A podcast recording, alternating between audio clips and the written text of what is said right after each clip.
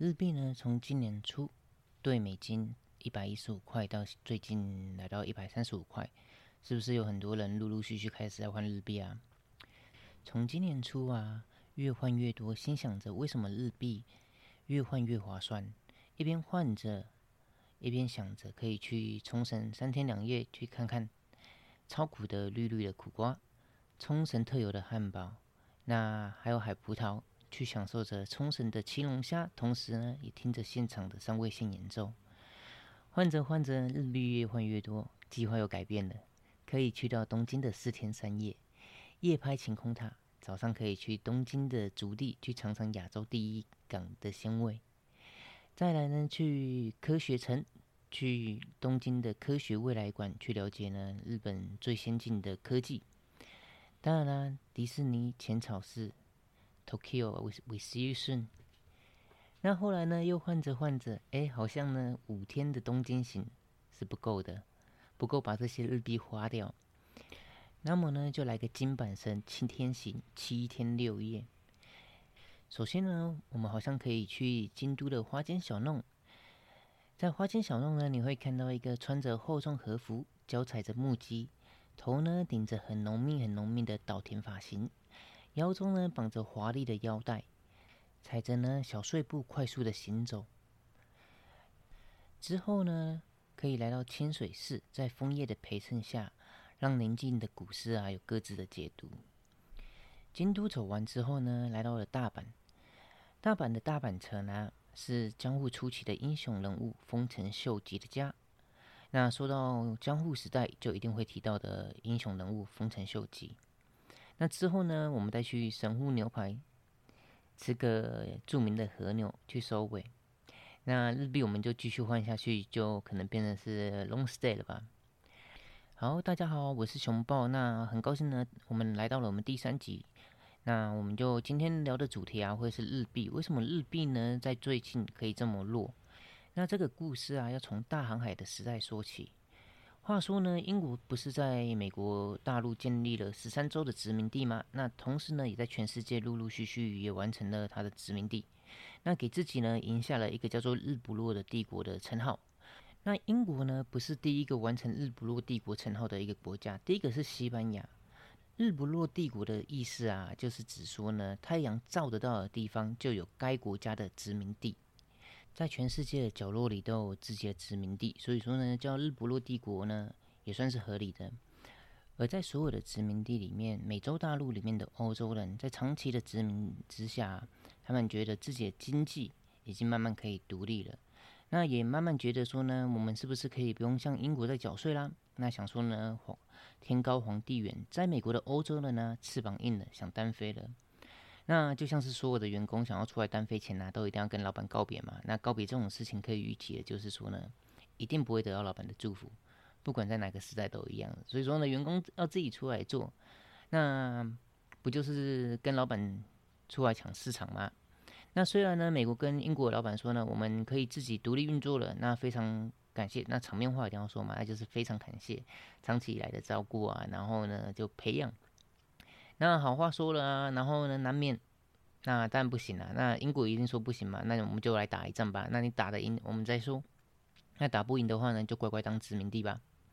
那很意外的是呢，就是美国打赢了。那在当初在美洲东岸，呃，美洲大陆的东岸啊，那十三个州，那就成为了美国现在最初的模样了。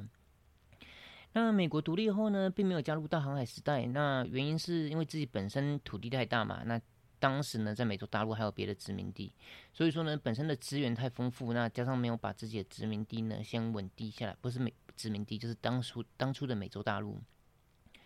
那所以说呢，土地又大，又在独立之后的话呢，美国美国的欧洲人啊，就忙着把美洲的这个大陆啊要先统一嘛。那因为呢土地太大了，所以说呢，就经过了一段时间，那在这同时的话呢，他们又忙着盖铁路啊，让内陆的资源可以更快速的送往港口，所以说他们第一件事情就是忙着盖铁路。那刚好呢，那时候就是棉花、甘蔗、甘蔗或矿物啊这些大宗商品，对国外来讲的话呢，就是嗯大航海家们也是需要的。好，那在美国脱离了日本殖民地之后呢，在一九四八年加州发现的金矿，而就那么刚好的时候呢，那在那个金本位的时代啊，那金本位就是指说呢，一个国家的财力啊，可以依据用嗯黄金作为依据。所以说呢，美国就像是一个公司，在公司业绩很好，因为那时候出口很多嘛，就刚刚提到的芒棉花、甘甘蔗啊或矿物。那公司业绩很好的时候呢，又中了乐乐透，那又有钱又有资源。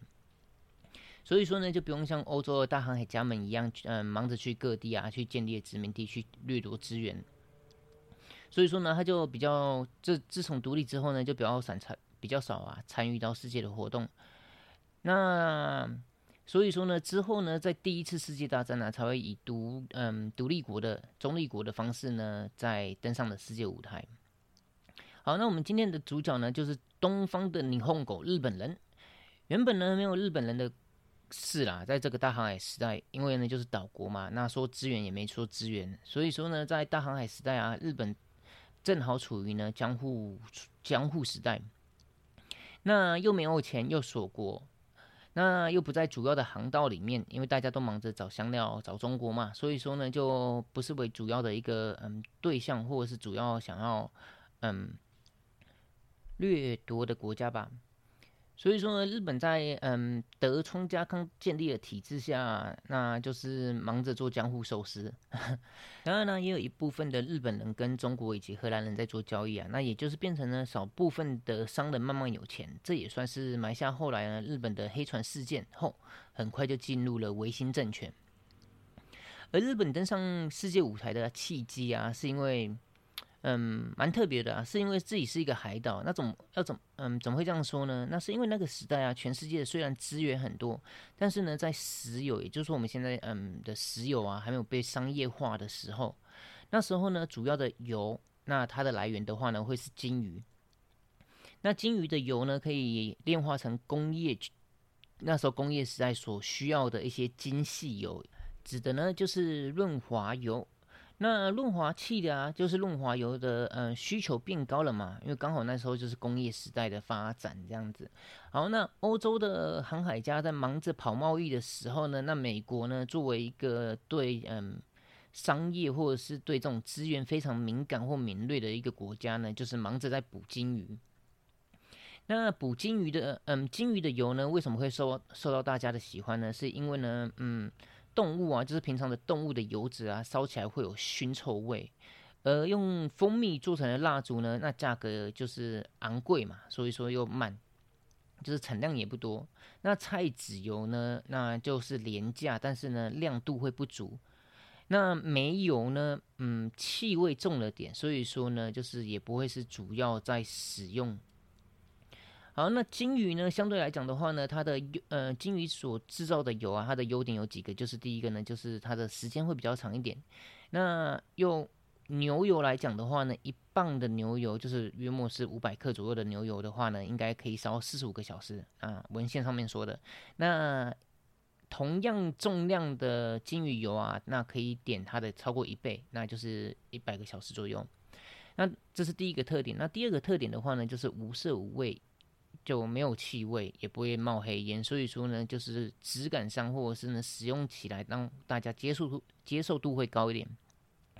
那最后的话呢，也是让金鱼们觉得很头痛的问题，就是呢，金鱼油的亮度非常高，那是可以就是可以作为街道街道的照明使用。所以说呢，就是这样子。日本呢，就是因为海岛的关系，因为金鱼就是在在在。太平洋上面出没嘛，这没什么问题。好，那就是在海海岛的关系啊。那这时候呢，给当时捕捉金鱼最疯狂的国呃的国家美国来拜访了。那在一八四六年的时候呢，全世界有九百艘的捕鲸船呐，那七百三十五艘，所以说几乎占了嗯八成左右的捕鲸船啊，都是美国的。所以说呢，美国对殖民地。没有兴趣，但是呢，因为金鱼的关系的话呢，他们来到日本。就在一八四六年呢，美国来到日本说：“哎，excuse me，我们需要你的帮忙哦。那我们的猎金船、猎金船啊，可不可以帮忙照顾一下？当我们有在需要捕鱼，嗯，捕鱼的时候呢，帮忙照顾一下。那我们停靠的时候呢，可以来你们这边呃装个水啊什么的。嗯，那你红国就说呢，哎，不好意思哦，哎，喜力马塞，还有我们现在在守国，没办法这样子。所以说呢，在那一次拒绝之后呢，那美国人也就是说，啊，好吧，那可能就是当初他们美国那边的金鱼还很多嘛，也不急着这样子。那补着补着呢，经过了嗯，过差不多七年之后吧，来到一八五五三年，那美国我相信应该也是美国那边金鱼的货那个捕鱼量也少了啦。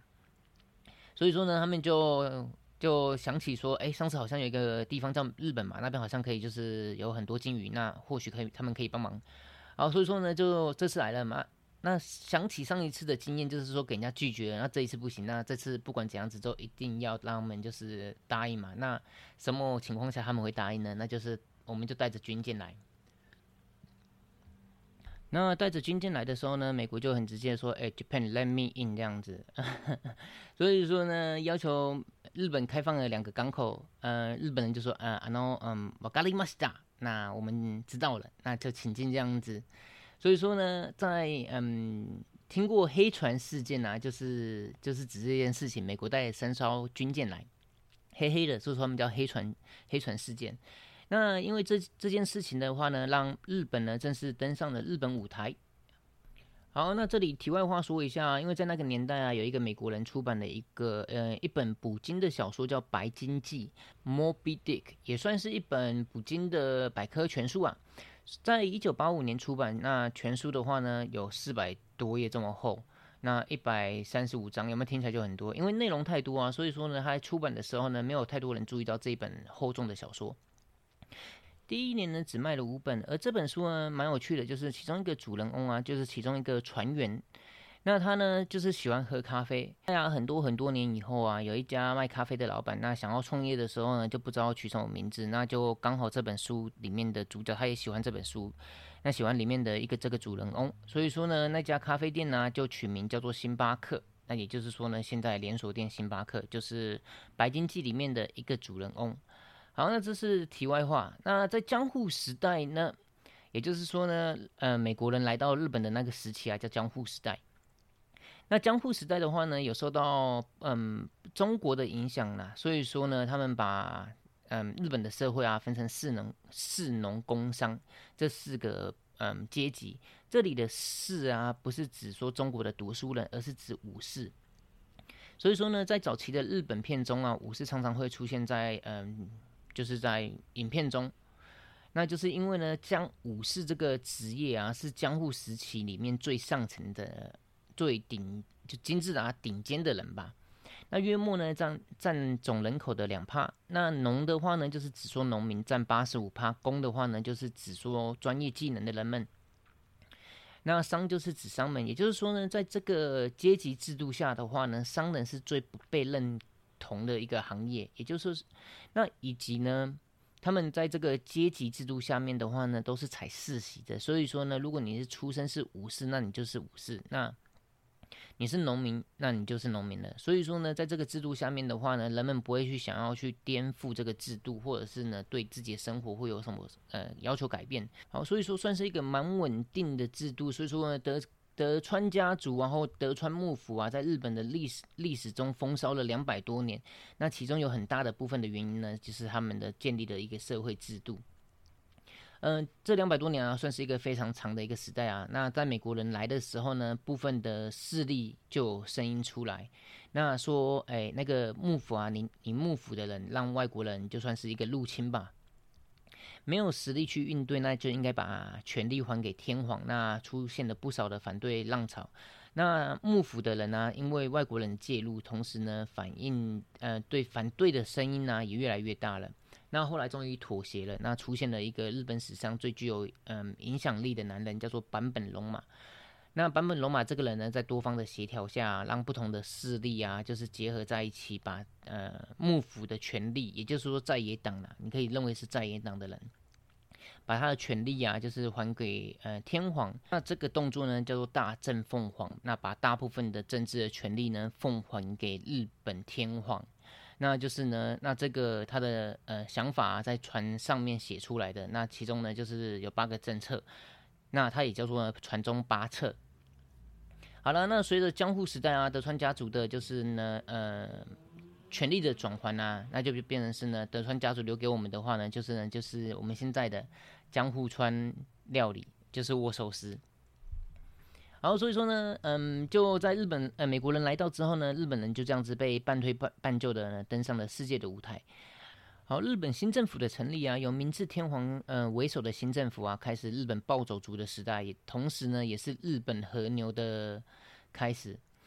好，那日本的话呢，就是在早期深受嗯中国呃文化的影响嘛，那也是佛教的影响，所以说刚刚提到的京都啊，为什么是京都？就是很多寺庙影响下，他就是不吃肉。好，那不吃肉的话呢，其中呢一个天皇他就说，哎，那我们现在开始不吃肉。那不吃肉的情况下呢，就是只说一千两百年，他们就一千两百年没有吃肉。那所以说看得出来啊，日本嗯有一个特色，就是说日本皇室定下来的一个。呃，规则或者是他们的呃一件事要做的话，他们就做到非常极致，这是他们的文化特色。所以说呢，就会变成是说呢，为什么江户料理啊，或者是他们的日本的料理，大部分是以海鲜会比较为主，这也是早期的原因，是他们不吃肉。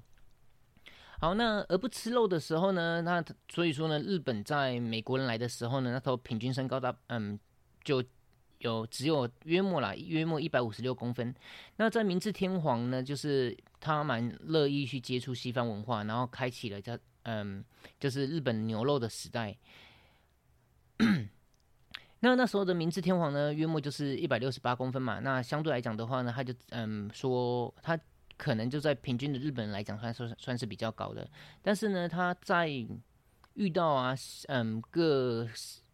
全世界的大航海家们啊，也发现到自己比较娇小，所以说对明治来，呃，明治天皇来说啊，这是一个非常可以，嗯，他算是一个非常可以接受新知识的一个皇族。也之后呢，嗯，自己的人们啊，或自己的人民，有可能在长期不吃肉的环环境下，造就成非常，呃，相对来讲比较矮小的关系啦，娇小。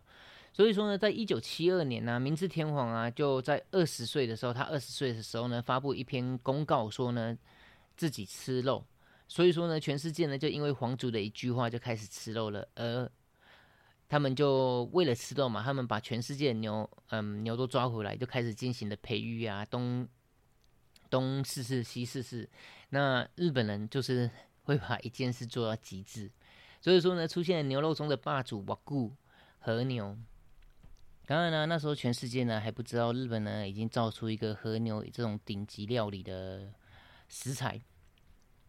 好，那在嗯日本啊，之前进入明治维新的时代啊，是因为呢，就是所有的幕府人觉得说呢，我们需要集合呃势力起来，然后呢去对抗外国人。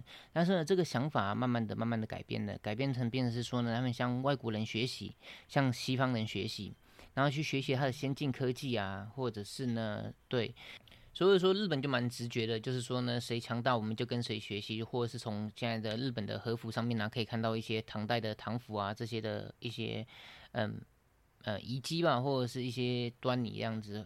然后到后面的话呢，就学到美国或者是西方文化，他们就觉得可能是西方人比较强大，或者他们的科技有一个可以学习的地方，那就非常极致极致。好，那所以说呢，在第一次世界大战呢，他也是跟着日本呃美国的脚步，然后加入了抗德国的阵营。日本人呢有日本人的浪漫，那他们的浪漫呢就是对韩国这个地方一直情有独钟，然后呢就是跟随着嗯各大航海家或西方列强们学习了现代化的军事实力之后呢，就想起他们国家任务。那一定就是要拿下韩国。那当然，面对着中嗯大中国啊，给各国侵略下，韩国这个地方啊，必须要有日本人来处理。那那时候刚好呢，德国又是占据了东北角嘛，所以说呢，他就好吧，那你们上我们也上。所以说呢，但是呢，我想要拿的就是东北角，就是韩国这个地方。所以说呢，在一八九五年呢，日本对大清帝国说呢，嗯嗯啊 no，韩国由我们来守护。所以说，日本在一九零零年代呢，分别拿下今天的冲绳，嗯。那时候叫琉球国。那一八九五的时候呢，拿下台湾；一九一零年代呢，拿下韩国；一九一四呢，占领了嗯中国东北角。这就是他非常的迅速，在用十四年或十五年的时间呢，分别拿下四个地方。所以说那时候呢，跟那时候的大航海家们啊，英国、法国、德国、美国呢，可以算是呢后起之秀，也混的也混的呢，嗯有声有色。好，那我们这边要留意一下哦，就是在第一次世界大战啊，跟第二次世界大战啊，美国跟俄罗斯都是盟友，就说英美俄罗斯这三个呃国家一直都是盟友，不管在第一次世界大战、第二次世界大战。唯一有变动的话呢，就是日本。日本呢，在第一次世界大战呢，因为德国嘛，德国占据了东北角，所以说呢，日本就觉得呃不行，那个东北角是我的，所以说他站在美国、英国、俄罗斯的地方。那第二次世界大战呢？日本呢算是很慢才选边站的。那他之所以会选择站在德国那一边呢，很奇怪哦。第一次世界大第第一次嗯世界大战的话呢是打德国，那第二次世界大战又加入德国。那第二次世界大战加入德国的情况下的话呢，是因为呢嗯中国它是想要借由俄罗斯来呃取回东北的土地嘛。那东北又是嗯日本。嗯，就是他浪漫的地方，就是他最想要的地方。所以说呢，为了避免俄罗斯的嗯把东北角拿回去，所以说呢，他就加入了德军的呃联盟。好，后来的话呢，相信大家都知道，在一九四五年呢，德国投降了。那德国投降的同时呢，俄罗斯就没事做，没俄罗斯没事做，那就转头回来打日本。那也刚好的话呢，美国的话呢，那边就是一个就是远端的帮忙，那就在广岛跟长崎放下两颗核子弹，那日本人就吓到，哎，其实主要也不是核子弹的问题了，那他比较担心的就是呢，俄罗斯转头回来，就是把它，就是把东北角拿下，拿下之后呢，就是直接就继续往日本开启这样子，就是占领。所以说呢，有些人说是核子弹终结了。嗯，二次世界大战或终结了日本。那另外来另外一个说法就是说呢，因为他们担心被俄罗斯侵略，那各其实时间点都刚好，所以说呢也不确定谁是谁，那各有各的说法。那总的来讲的话呢，身为战败国的日本啊，又是怎后来呢，又是怎么样得到美国人的帮忙？那话说回来，就是呢，就是一战二跟二战呢，俄罗斯在参与这两次。战争的时候呢，他们对自己的土地好像都没有扩张，他们想要拿到的土地也没有，所以说呢，病人是呢，他到打打完战，他就觉得说呢，你们都没有给我想要我的土地，所以说开始默默的不开心了。不开心之后的话呢，就又牵扯到回来了，我们的一个很重要的一块土地就是韩国。好，那因为日本人是战败国，所以说呢，在日本的退出的时候呢，变成是韩国这个地方啊，就是美国跟韩呃美国跟俄罗斯就是对分，就以北纬三十八度来讲。他们就是以就是来对分嘛，那北边的话呢，那是属于就是嗯俄罗斯的，南边的话呢就是指美国，这两边的话呢就是来自己嗯控制东北角。刚刚提到啊，俄罗斯他就觉得自己好像有点受到就是战后的战利品分配有点不公平嘛。然后又有呢，中国就是两个，就是两大强国站在一起，所以说变成是呢，呃，西方世界他们就是对于说俄罗斯的崛起啊会有担心。那相对来讲的话呢，他们又进入一个所谓的冷战时期，就是两边呢就好像都是有点稍微不满，呃，应该是只有俄罗斯不满的。那美国那边的话呢，就是担心他不满，可能又做出什么举动，所以说呢，变成是冷战，就是美国跟俄罗斯，呃，西方国家跟俄罗斯之间的话呢，就是呃矛盾的开始。那么矛盾的开始，总要找一个宣泄的出口吧。所以说呢，韩国就变成是他们一个宣泄的出口。在一九五零年代啊，就是南北韩战，就所谓的韩战爆发了。那美国的话呢，想要就是提供军事，嗯，军事用品啊，他们最需要什么？最就最需要呃靠近韩国的日本。所以说，在美国大陆呃大力的支援下面，那日本就慢慢的起来，就是开始不管是呃军事的补品，然后本身的经济。所以说呢，就是在战后。虽然就是以战败国的身份，但是呢，过了五年，又因为韩国的地方，所以说呢，敌人的敌人就是我们的朋友。那对于美国来讲的话呢，就是敌人的敌人，就是他的俄罗斯是他是美国的敌人嘛。那日本又是俄罗斯的敌人，所以说变成是敌人的敌人就是我们的朋友。所以说呢，美国跟日本又站在同一个线上的。在美国的帮助下，日本就这样子经济的慢慢的成长，慢慢的成长，直到呢一九七八年，噔噔，它成为世界上第二大的经济体系。那好景不长了，那刚好在同那同一个年代的话呢，就是一九七八年，在石油危机下面呢，伊拉克跟伊朗这样子打完，那打完之后呢，一样就是石油又涨了。什么叫石油又涨？那时候的石油涨了这样子。所以说呢，那就是变成是呢，把美国通膨呢逼到一个程度，逼到呢在一九。八零年代的时候呢，达到一个高峰。那上一集有提到呢，Paul Volcker 就是这个时期的人，那时候的联准会的主席。他一口气呢，他也不客气嘛，所以说他就一口气，就一九八一年代，在一个嗯的通膨的那一个环境下面呢，他一口气把利率调到二十一点五 percent，那是一个嗯非常夸张的数字。那我们都知道嘛，高利率带来的就是呢强势的货币，所以说美金就是一直强升，一直强升，来到呢对日币二六八到二五零的区间来回，就是维持在这个地方，就是一九嗯八零到一九八五这个年代，就这个年代它就是这样子二六八二五零这样子区间的来回，然后呢。这个结果就是很明显的嘛，那就是美金太贵，美金太贵就是变成是说没有人要买呃美国的东西，那日币便宜的话呢，大家都喜欢买日本货嘛，那所以说日本的嗯东西啊，就是也是那时候应该也是品质好啦，所以说又加上日币便宜，所以说大部分人都开始买美国的东西，呃日本的东西。那变成是呢，美国自己的出口啊就出不去，那这样子他自己也受不了嘛。那这样子就简单来说就是财政不平衡。财政不平衡的时候呢，他就说，哎，那不行不行，真的不行了。嗯，这样下去的话呢，他们是需要把五大的工业国。那那时候的五五大工业国呢，嗯，我们再来看看有哪五大哈。美国，那一定会有英国嘛。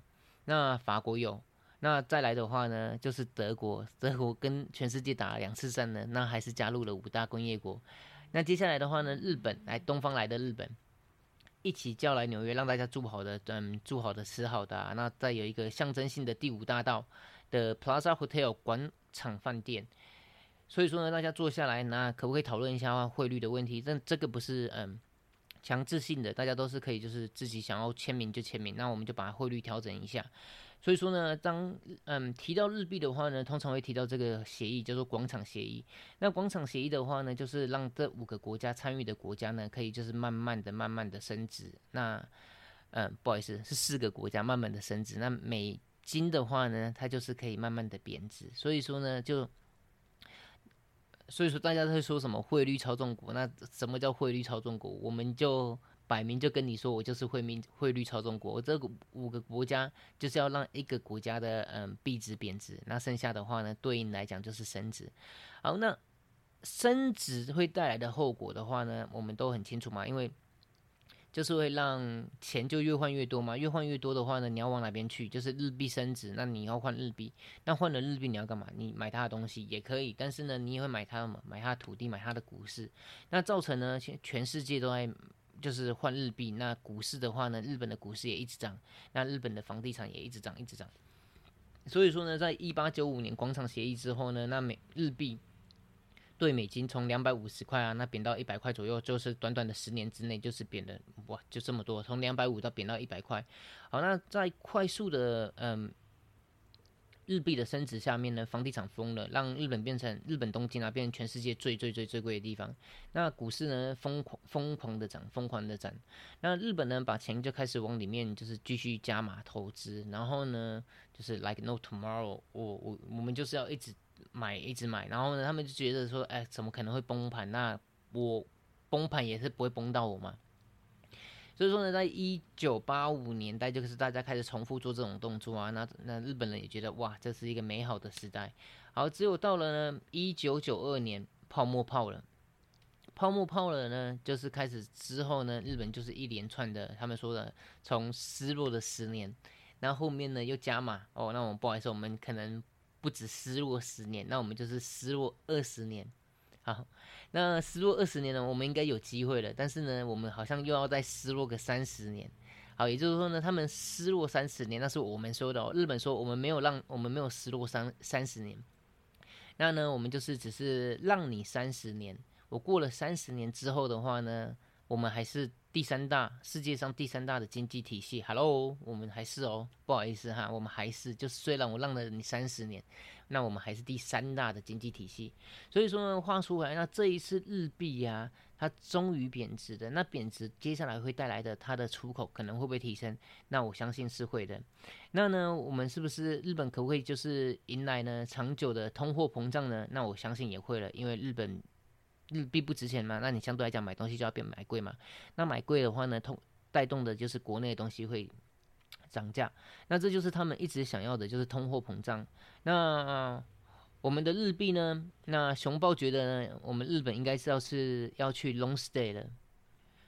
刚好啊，就接下来可能去看看上上那个啊日本的秋风啊，或者是去滑雪场啊，那这个都是会是一个不错的选择。